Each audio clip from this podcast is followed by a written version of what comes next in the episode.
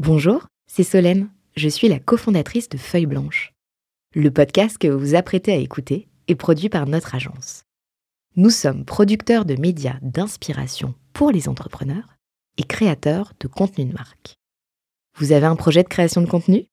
N'hésitez pas à nous joindre sur un café at feuilleblanche.com. En attendant, bonne écoute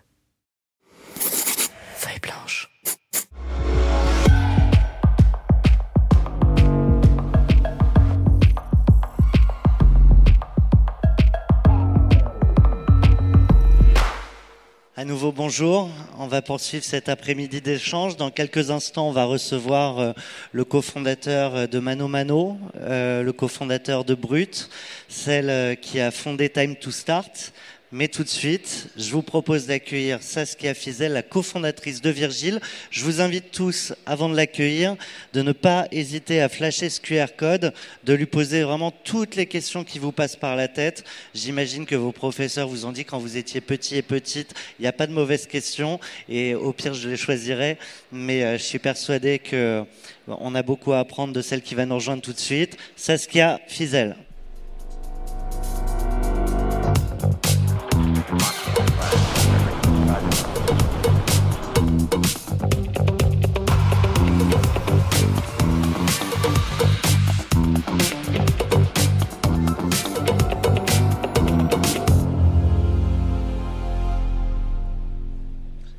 Saskia, tu le sais, tu es une femme entrepreneur. Il y en a peu, euh, en tout cas pas encore assez. Tu es une femme entrepreneur dans la tech, il y en a encore moins. Euh, ensemble, on va retracer euh, l'épopée de Virgile, euh, dont le fondement même, finalement, c'est de l'impact. Absolument. Bon, bah déjà, je suis ravie d'être ici. Bonjour à tous.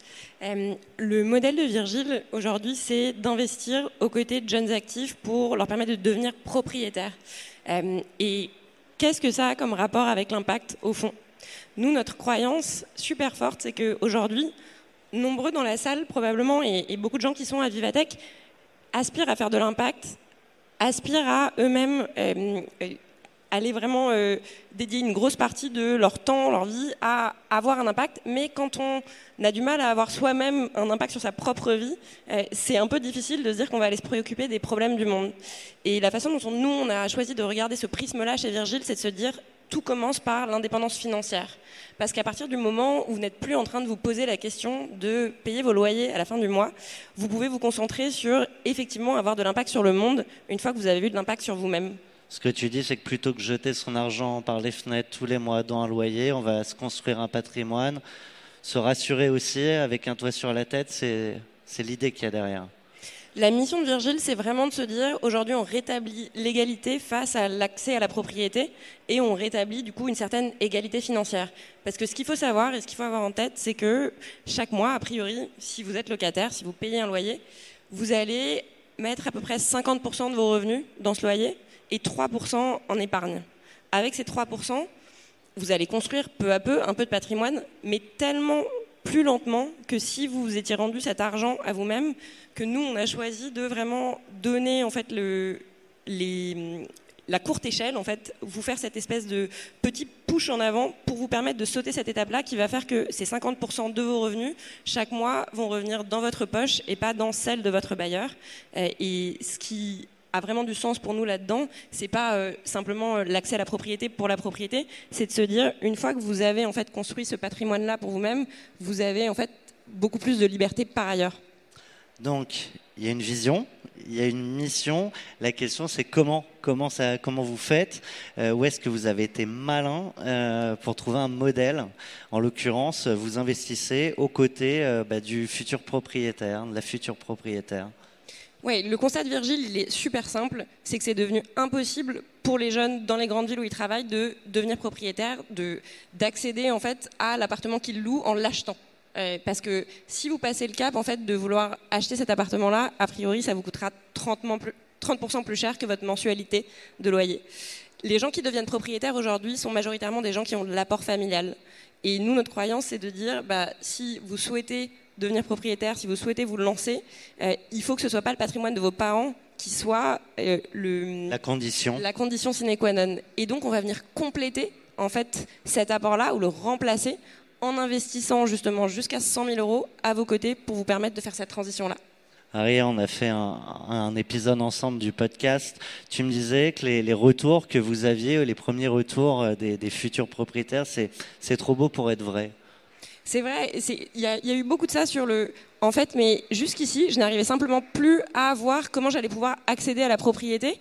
Et on voit que ce problème d'accès au capital, c'est un problème dont personne ne parle. C'est un problème où on n'arrête pas de dire, en fait, les jeunes sont des slashers, ils veulent rester locataires, ils veulent louer leur appart, ils veulent louer leur appart sur Airbnb, ils veulent louer leur téléphone, ils veulent louer leur voiture. La réalité, c'est que vous avez probablement raison de louer votre voiture ou de louer votre portable, de faire du leasing là-dessus, parce que la valeur de ces actifs diminue alors que la valeur d'un appartement ne fait que grandir et donc louer votre appartement quelque part, c'est donner votre argent à quelqu'un d'autre, l'acheter, c'est le rendre à vous-même. J'aime bien aussi euh, montrer que les réussites euh, d'entrepreneurs, euh, ça ne se fait pas en, un claquement de doigts. ça n'a pas été simple de monter ça ça n'a pas été évident. Alors déjà le, passif un peu originel. Avant de lancer Virgile, moi j'ai déjà lancé une entreprise qui s'appelle One Fine Stay. Euh, ça me fait super plaisir d'être à Vivatech parce que à l'époque euh, on était là pour la première édition avec euh, un stand de, One Fine Stay. C'est là-bas où j'ai appris concrètement comment on construit une entreprise et comment on la fait grandir. Et ce que j'ai appris là-bas, qui m'a servi ensuite pour Virgile, c'était de se dire en fait il faut avoir une mission et ensuite tout doit aller dans le sens de cette mission-là. Et ce qu'on a fait pour Virgile, c'était vraiment de se dire, bah, il y a une mission simple, c'est l'indépendance financière. Comment, en fait, l'accès à la propriété va contribuer à cela et comment tout dans notre recrutement, notre façon d'aborder les choses va répondre à cette mission. Et donc, euh, on en parlait hier, il y a eu un certain nombre de challenges. Aujourd'hui, par exemple, pour devenir propriétaire, euh, vous devez passer par plein d'étapes sur le parcours d'achat, vous passez par une banque. Bon, bah, nous, à un moment, on avait besoin de créer des partenariats bancaires. Euh, on vous parle souvent de c'est quoi les obstacles dans la vie d'un entrepreneur. Bah, nous, l'obstacle assez simple, c'était euh, le premier, c'était de créer des partenariats bancaires. À un moment, on a simplement envisagé d'acheter une banque, ce qu'on n'a finalement pas fait, puisqu'on a noué plein de super partenariats bancaires. Donc en fait, au départ, les banques ne suivent pas. Plutôt que de renoncer, vous dites, ben, en fait, euh, achetons une banque. Bah, il faut essayer de sortir de la case et tout le monde euh, vous parle tout le temps de think out of the box. Euh, et c'est vrai que le think out of the box, c'est probablement en fait ce qui vous permet euh, de, surmonter ces obstacles-là. Donc ça, c'était euh, première chose à craquer.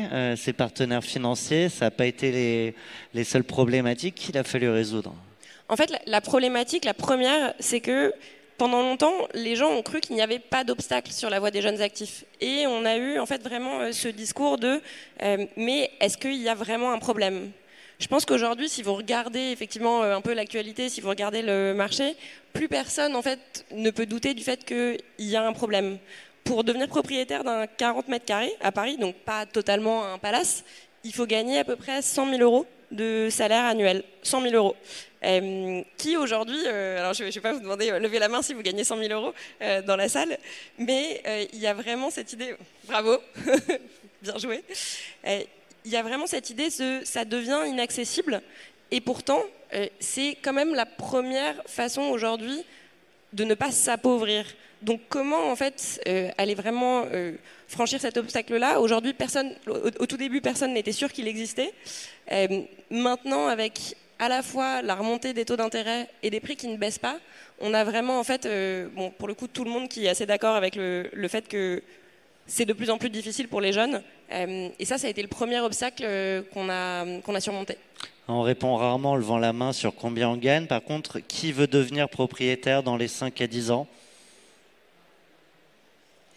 Alors ça, correspond au stade, puisque nous on avait fait une étude au lancement de Virgile qui disait qu'il y avait 96% euh, des locataires entre 25 et 34 ans dans les grandes villes qui souhaitaient devenir propriétaires, et 82% d'entre eux qui étaient bloqués par des problèmes de financement.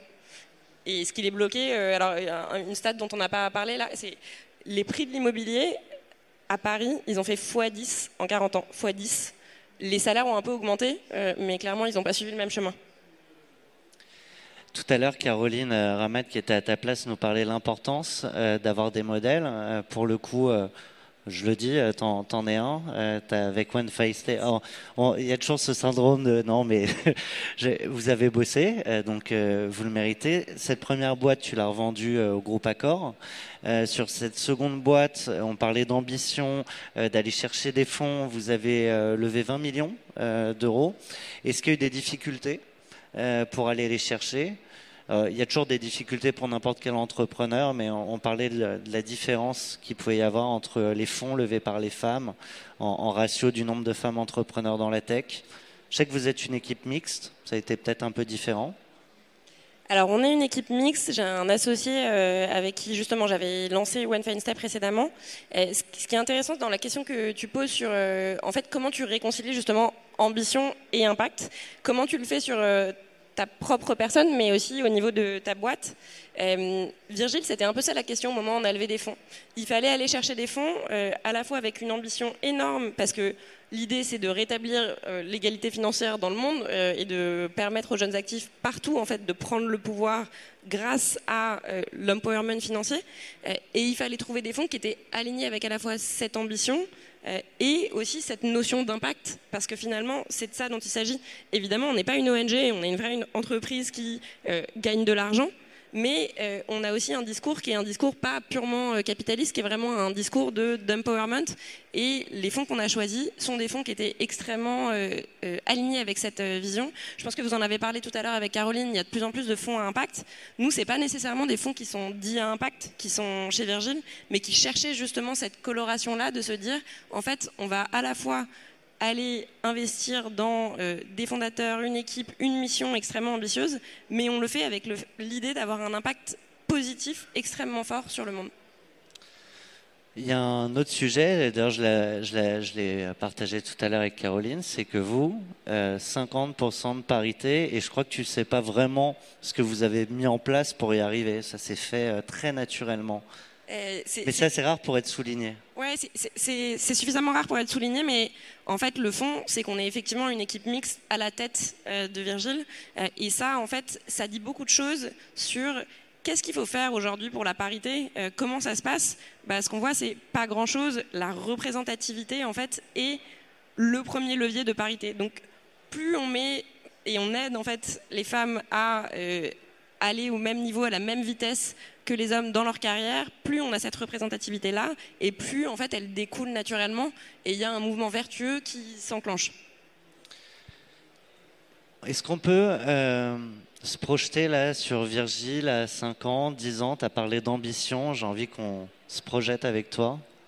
Alors Virgile, c'est un peu plus de 4 ans. Aujourd'hui, on est présent à Paris et Première Couronne.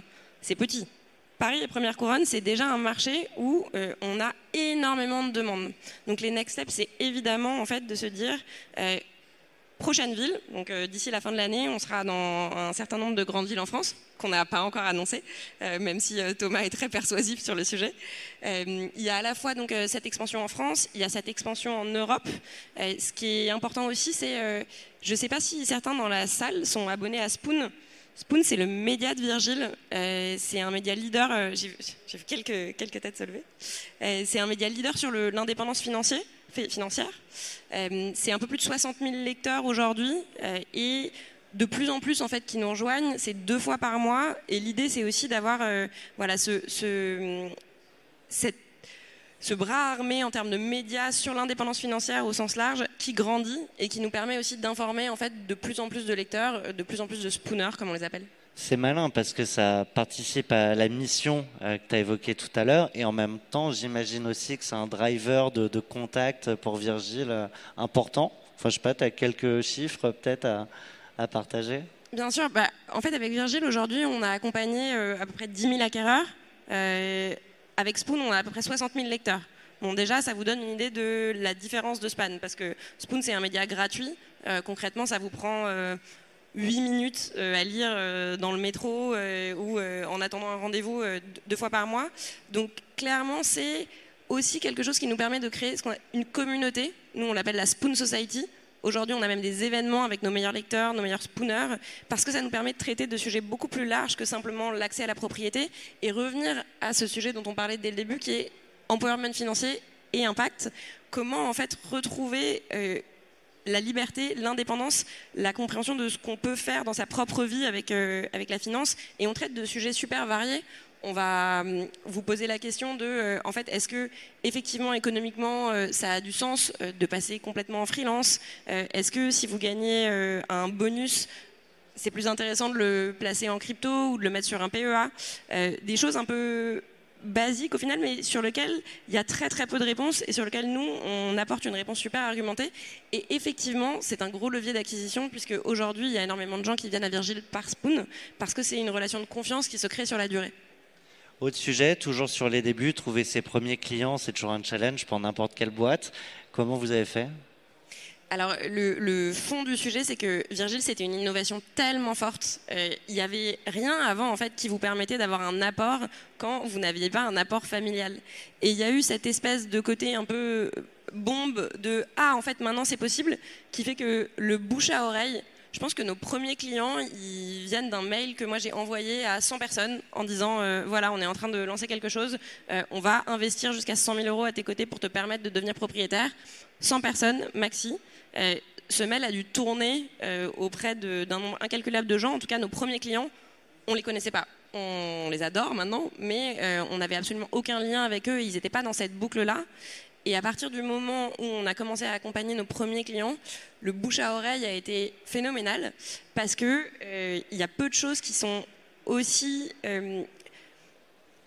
clés et, et il y a peu de moments de vie en fait qui sont aussi euh, importants que celui où tu as les clés de ton appartement, t'as pas de meubles, tu as tout dépensé dans euh, le fait de te dire ok bon bah là euh, déjà ce sera chez, moi, t'invites tes potes pour une pizza sur ton parquet et c'est comme ça en fait que tous nos premiers clients sont arrivés. Parlons du, modèle, comment vous gagnez aujourd'hui de l'argent et comment vous en faites gagner in fine à vos clients à, 10 ans je crois. C'est quoi les grands leviers? Le modèle de Virgile, il est super simple. En fait, on va investir environ, alors en moyenne 50 000 euros, on va jusqu'à 100 000 euros à vos côtés dans votre appartement. En échange de cet investissement-là, on va détenir une petite partie de votre appartement sur lequel on se rémunérera à la revente. Donc, en moyenne, on investit à peu près 10% du prix du bien et on détient 15% sur lequel on se rémunère lorsque vous quittez l'appartement. Ce qui est important aussi à savoir sur le modèle et ce qui est un peu clé, c'est que c'est pas seulement une solution d'apport, c'est une solution qui vous accompagne sur tout le parcours. Et donc on va être là sur tout le parcours d'achat on va s'assurer que vous achetez l'appartement au bon prix, que vous achetez un bon appartement. On va vous accompagner dans les démarches notariales. On va s'assurer que vous êtes bien accompagné sur toutes les étapes. Vous avez un spécialiste qui est là euh, euh, à vos côtés pendant tout le parcours d'achat au bout du fil. Et en fait, on va aussi vous obtenir votre financement bancaire. Et ça, en fait, on le facture à nos clients euh, et on se rémunère aussi de cette façon-là on, comprend que vous avez listé en fait tous les pain points dans le parcours d'acquisition, à, commencer ou à finir par le, sujet du montant de l'apport. Euh, pardon, je perds ma question en même temps que je parle, mais oui, j'y viens. vous avez un vrai intérêt en fait à ce que vos clients fassent les bons choix, les bons achats, parce que s'ils perdent in fine à 10 ans de la valeur sur le bien, vous perdez aussi. Et c'est là où le rôle, en fait, de. C'est quoi le rôle d'une entreprise, euh, à part euh, créer du profit, est important? Euh, et c'est là que nous, on se positionne?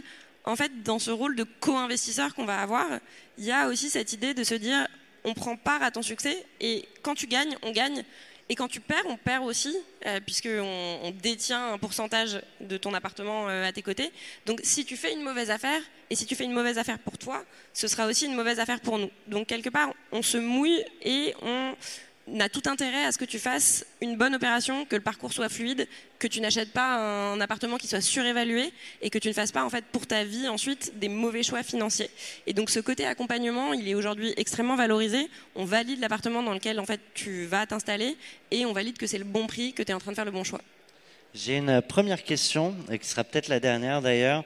Euh, pour toi, y a-t-il une limite d'âge pour devenir propriétaire chez Virgile? Parce que tu disais, on accompagne les jeunes actifs. Donc on pourrait imaginer qu'il y, a un âge limite alors, il n'y a pas d'âge limite euh, et on accueille tous ceux qui veulent devenir propriétaires. Euh, le sujet, c'est plus aujourd'hui, en fait, euh, quand vous devenez propriétaire, vous empruntez, vous empruntez auprès de la banque sur des prêts qui sont souvent à 25 ans. Et donc, vous n'êtes pas sans savoir que les banques deviennent de plus en plus frileuses à partir du moment où vous commencez à passer 45, 50 ans donc nous, notre objectif, c'est de se battre euh, à vos côtés. Mais donc, il n'y a pas de limite d'âge. Euh, on a effectivement beaucoup plus d'acquéreurs qui sont des primo, secondo accédants. Notre acquéreur, il a en moyenne 32 ans.